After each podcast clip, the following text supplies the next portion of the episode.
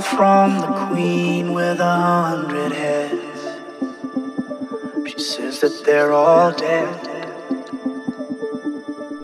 She tried the last one on, couldn't speak, fell off, and now she just wanders a hall, thinking nothing, thinking nothing at all.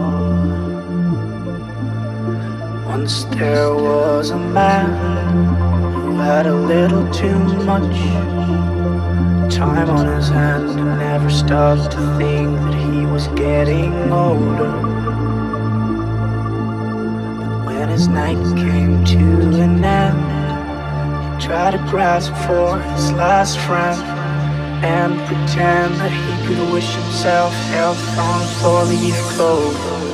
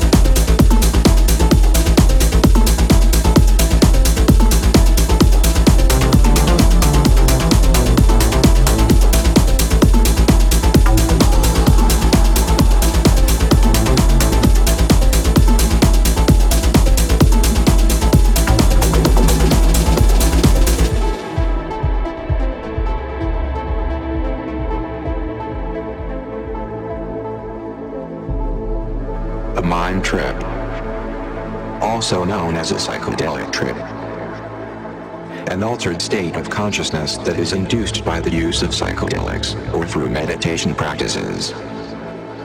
During this mind trip, an individual experiences a profound change in perception, thinking, thinking, thinking, and emotions, and emotions.